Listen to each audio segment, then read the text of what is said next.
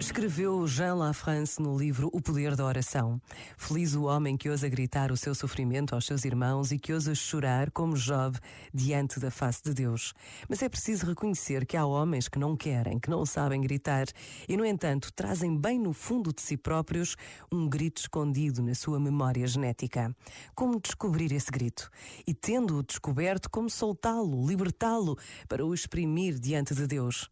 Basta estar um pouco à escuta de si para detectar detectar algo desse grito primordial, de que certas vibrações se repercutem na nossa consciência.